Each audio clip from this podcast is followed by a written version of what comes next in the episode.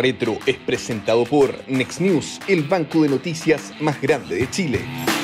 ¿Cómo están? Bienvenidos a otro capítulo de La Retro, este podcast que hacemos semana a semana junto con Cecilia Cifuentes, economista, directora ejecutiva del Centro de Estudios Financieros del S Business School, y Guillermo Ramírez, abogado, diputado de la UDI, miembro de la Comisión de Hacienda de la Cámara, jefe de bancada también de ese partido en el Congreso. ¿Cómo están? ¿Cómo les ha ido? ¿Cómo va esta semana para todos ustedes? Veraniega. la temperatura está impresionante para ser principios de agosto.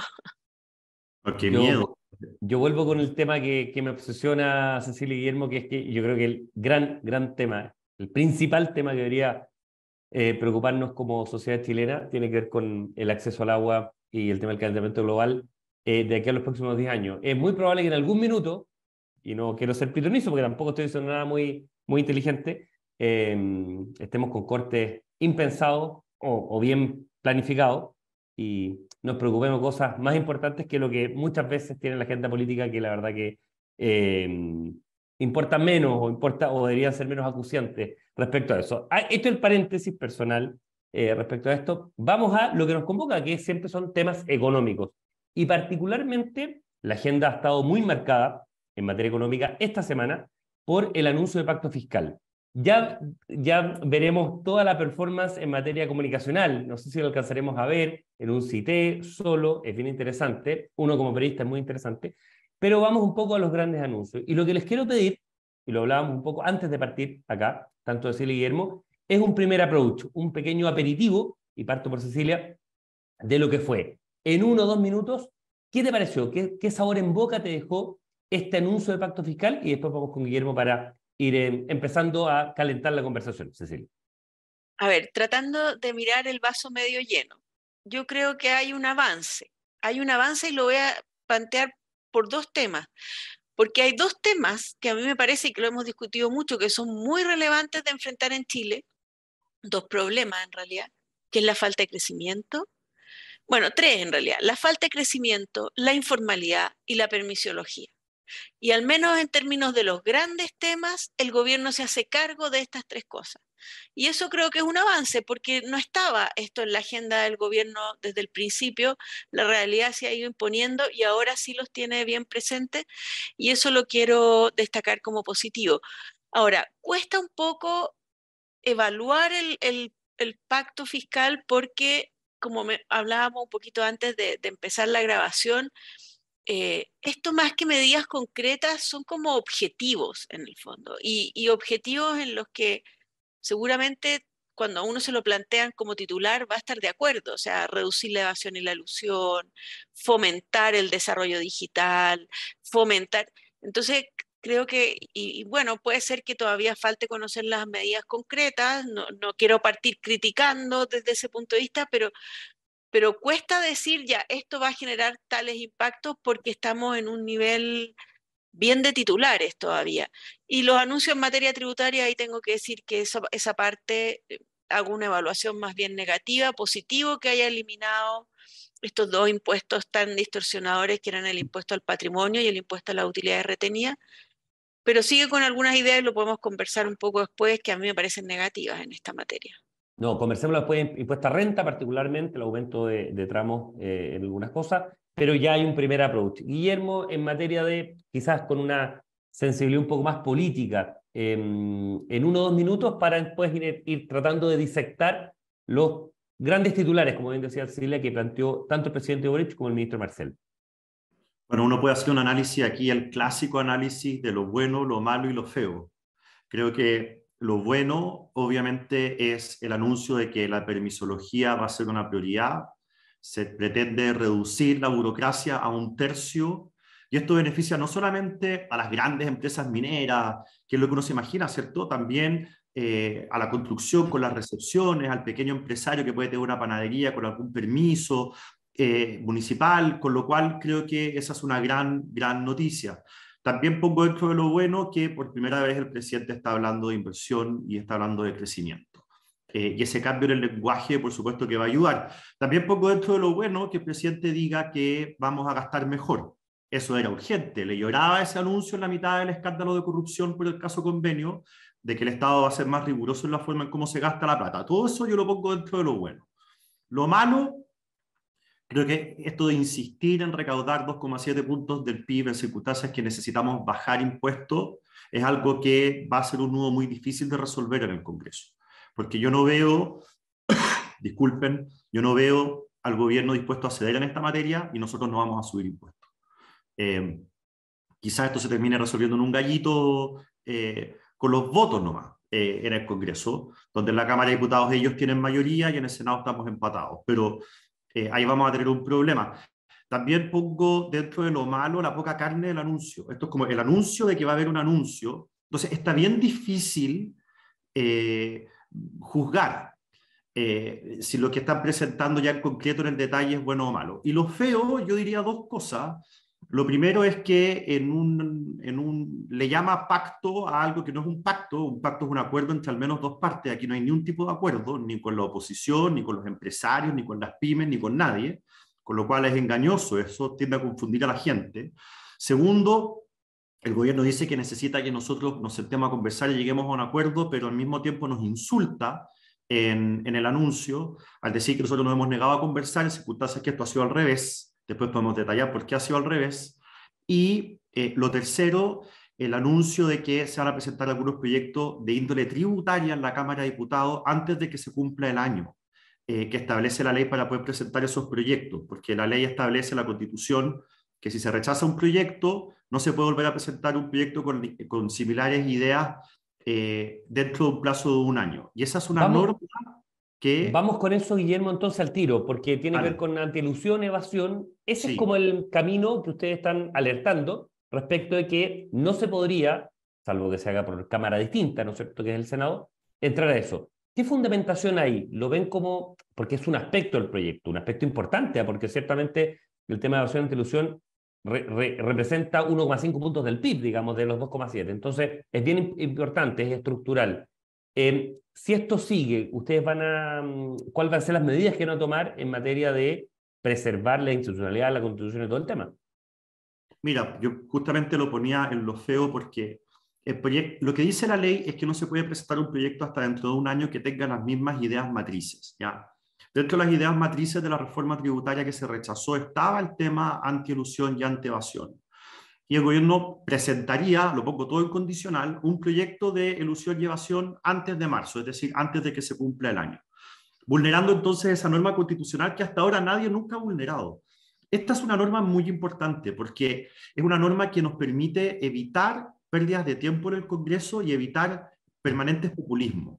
O sea, cuando hay una persona que presenta un retiro del 10%, se rechaza la idea de legislar, bueno, nos aseguramos de que esa idea no se vuelva a presentar hasta dentro de un año.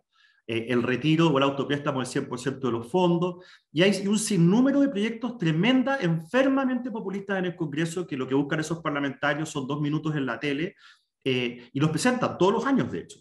Si nosotros vulneráramos esa norma, tendríamos todos los meses la presentación de estos proyectos, lo cual nos haría perder una cantidad de tiempo considerable en el Congreso, y ellos podrían insistir todo el tiempo hasta que se apruebe lo cual le haría mucho daño a Chile, estos proyectos populistas. Entonces, eh, esta es una norma demasiado importante para el buen funcionamiento del Congreso.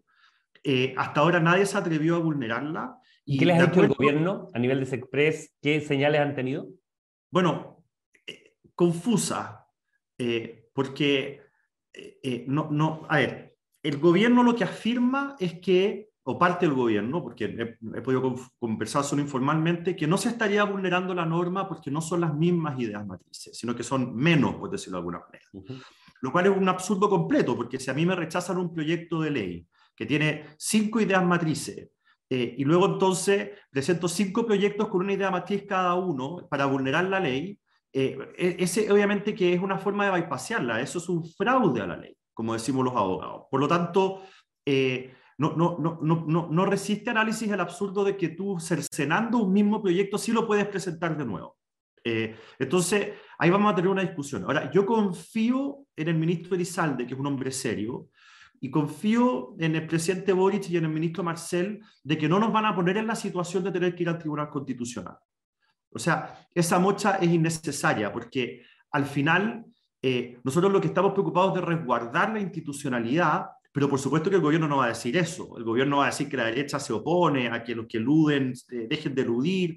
Entonces, esa trampita hay que evitarla porque este es el tipo de violaciones a la ley o saltos de la institucionalidad que uno sabe dónde parten, pero uno no sabe dónde termina. Y tenemos eso, como por ejemplo las acusaciones constitucionales, o tenemos por ejemplo el tema de que la Cámara ya se hizo costumbre de declarar admisible lo que es inadmisible, o en el Senado ya no se respetan las urgencias que pone el Ejecutivo. Entonces, estamos demoliendo la institucionalidad y eso es lo que nosotros queremos evitar.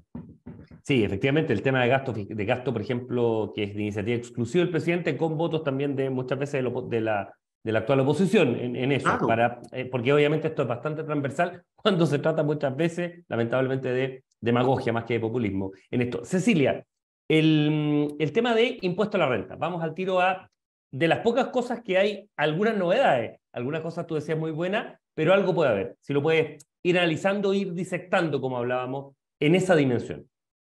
Bueno, la verdad que se anunció bien poco y, aquí yo, yo quiero cuestionar un poco el, el, principio. Bueno, dije que me parecía positivo que se hayan eliminado estos dos impuestos tan distorsionadores del impuesto al patrimonio y el impuesto a la utilidad retenida, eh, porque al final eso es grabar el capital, es grabar la inversión, es grabar el ahorro y por lo tanto castigar el empleo.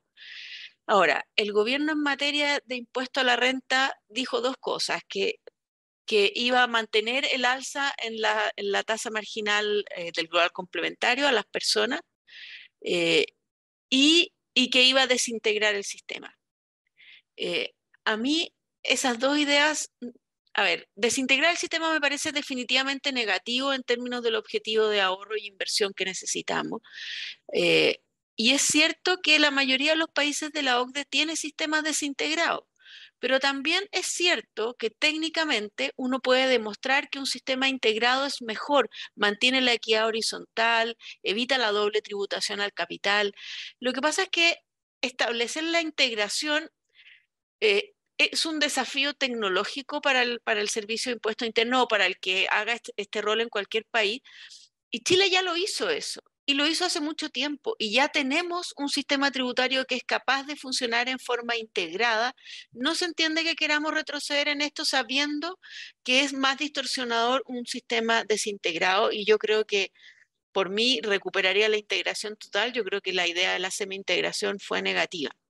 Ahora, la integración, la integración te parece mucho más neutral para decisiones La integración es neutral. La integración lleva a que dos personas que ganan lo mismo paguen lo mismo y, evita la doble tributación de impuesto al capital, al final la desintegración puede terminar siendo regresiva porque por los dividendos paga la misma tasa una persona que tiene renta, bueno, estamos hablando en general de gente de rentas altas, pero paga lo mismo alguien que tiene renta alta respecto a alguien que tiene renta muy alta, porque es una sola tasa a los dividendos. Entonces, es un sistema que es en ese sentido más injusto y ya tenemos todo el desarrollo tecnológico para tener un sistema integrado, no se entiende que se quiera desarmar.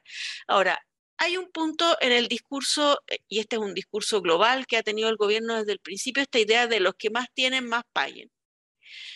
Que parece tremendamente razonable puesto así, pero yo creo que hay que cuestionarlo también en este objetivo de aumentar eh, el ahorro y aumentar la inversión, porque aquí yo tengo que preocuparme de ¿Y qué está haciendo esa persona que más tiene con sus ingresos? ¿Los está gastando o los está invirtiendo?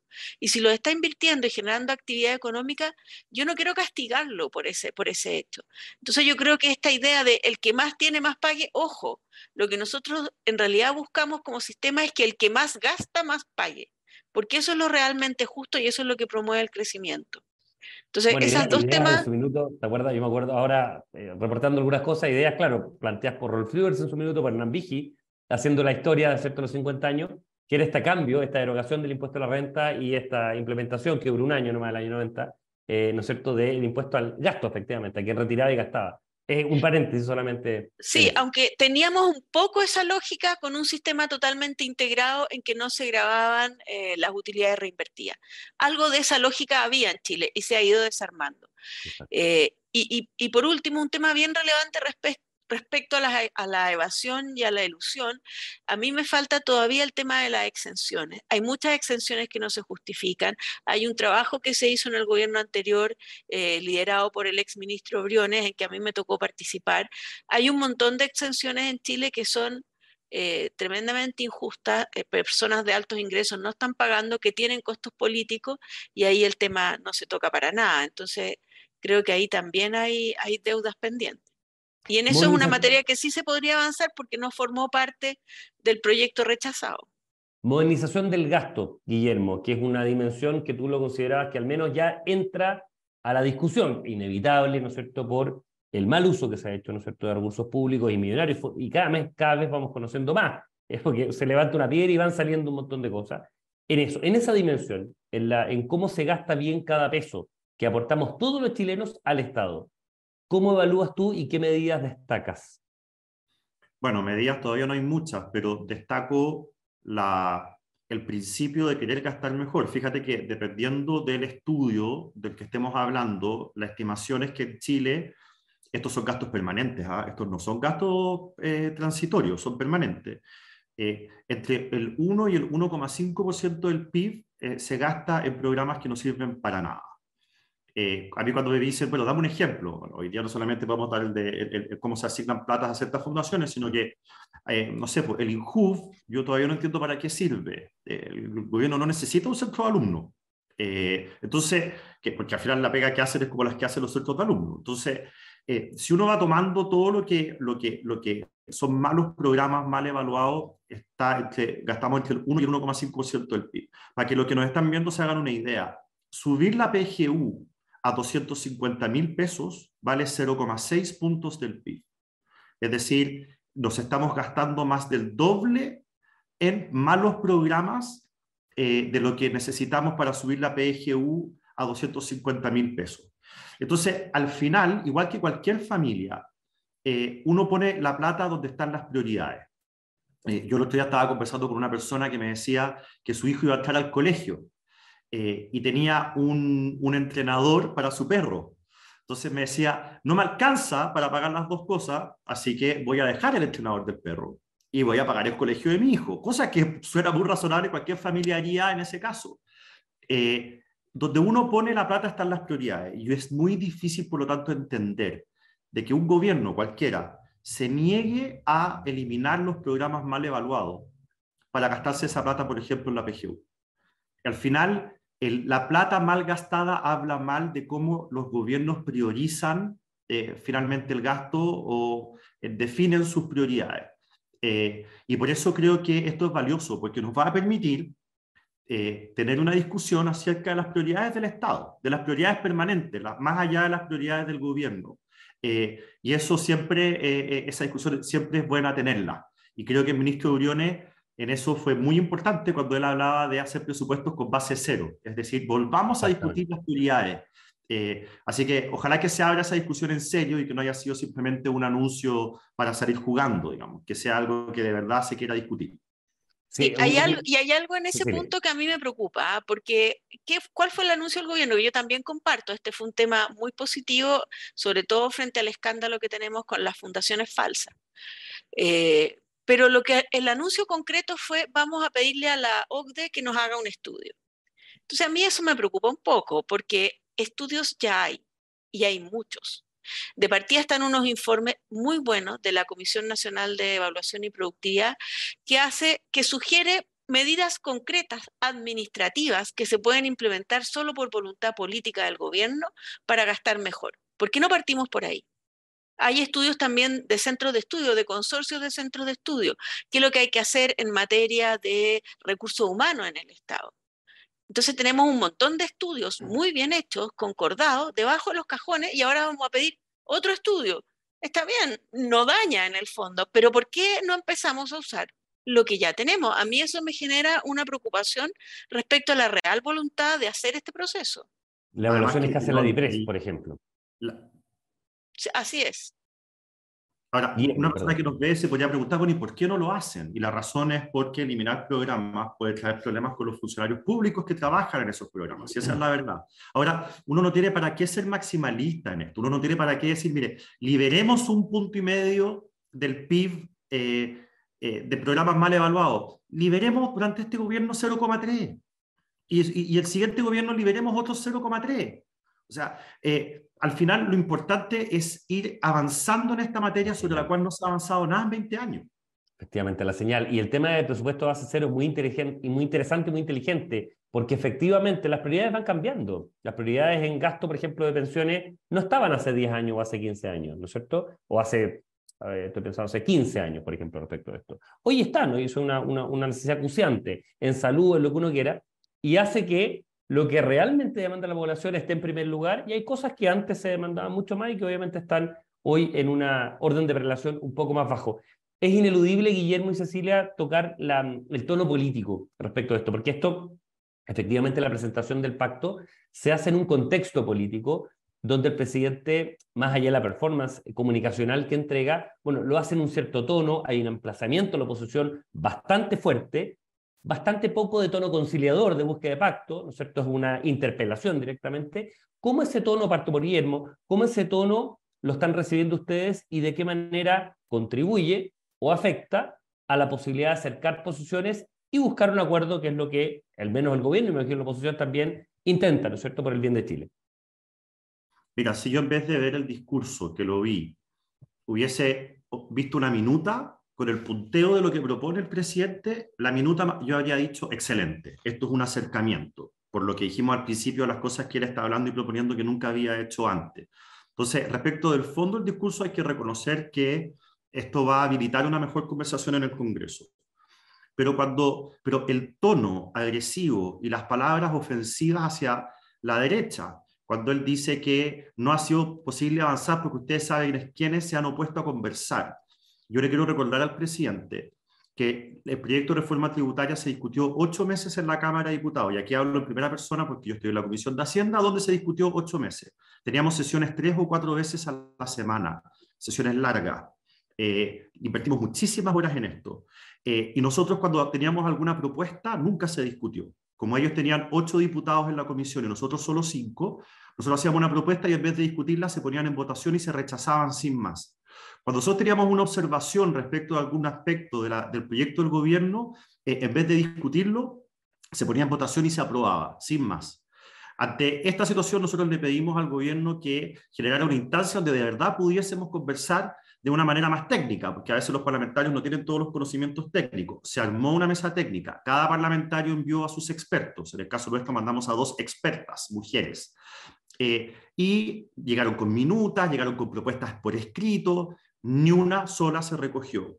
Eh, el ministro no fue a ninguna de esas reuniones, solamente los expertos del ministerio, y finalmente nuestras expertas se salieron de la comisión porque se sintieron maltratadas por los funcionarios del gobierno que básicamente se burlaban de ellas y de sus propuestas. Entonces, yo le quiero recordar al presidente Boric que la disposición al diálogo estuvo en la comisión, en una comisión experta, no se nos escuchó, se abusó de esa mayoría, se humilló a las mujeres expertas que nosotros llevamos a las comisiones, más nosotros no podemos hacer. Así que yo no acepto que el presidente diga que nosotros nunca estuvimos dispuestos a conversar, porque si se rechazó esto en la sala de la Cámara de Diputados fue por la propia soberbia y la poca disposición del gobierno a conversar con nadie esta materia.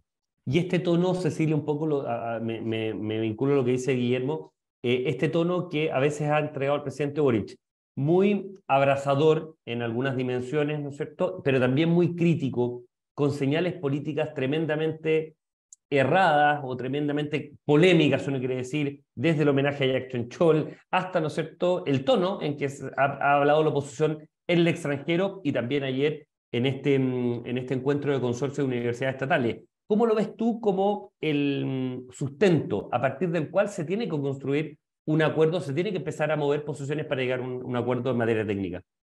Sí, mira, yo lo resumiría en, en una idea.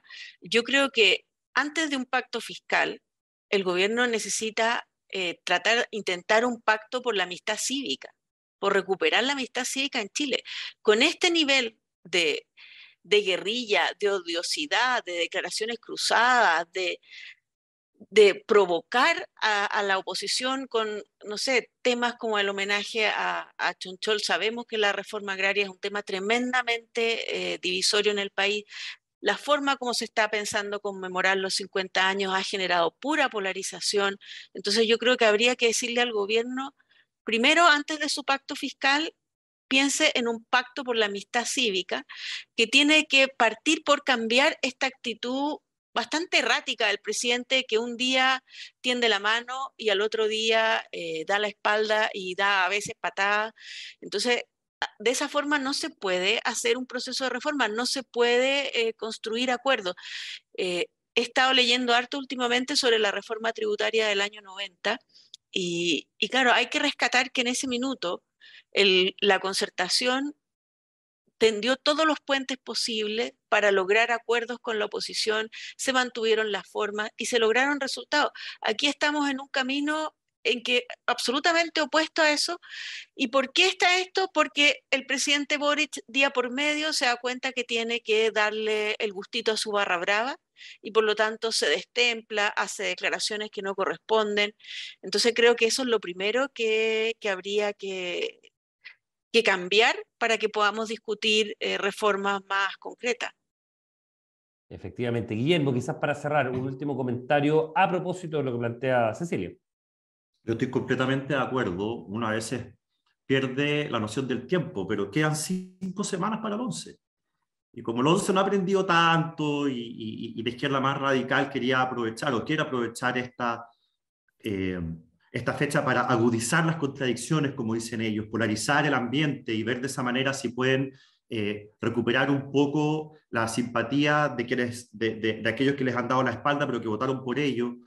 Eh, obviamente que lo que vamos a ver de aquí en adelante es lo que pasó ayer, un, tono más violento, más agresivo y que busca la división, porque Cecilia dice, vamos por un pacto por la, por, por la concordia al final, más que la discordia pero creo, Cecilia, que ellos efectivamente están buscando polarizar, por lo menos de aquí al 11. Están buscando que eh, haya una discusión más elevada de tono, lo que les permita a ellos, en el fondo, poder hablarle mejor a su gente.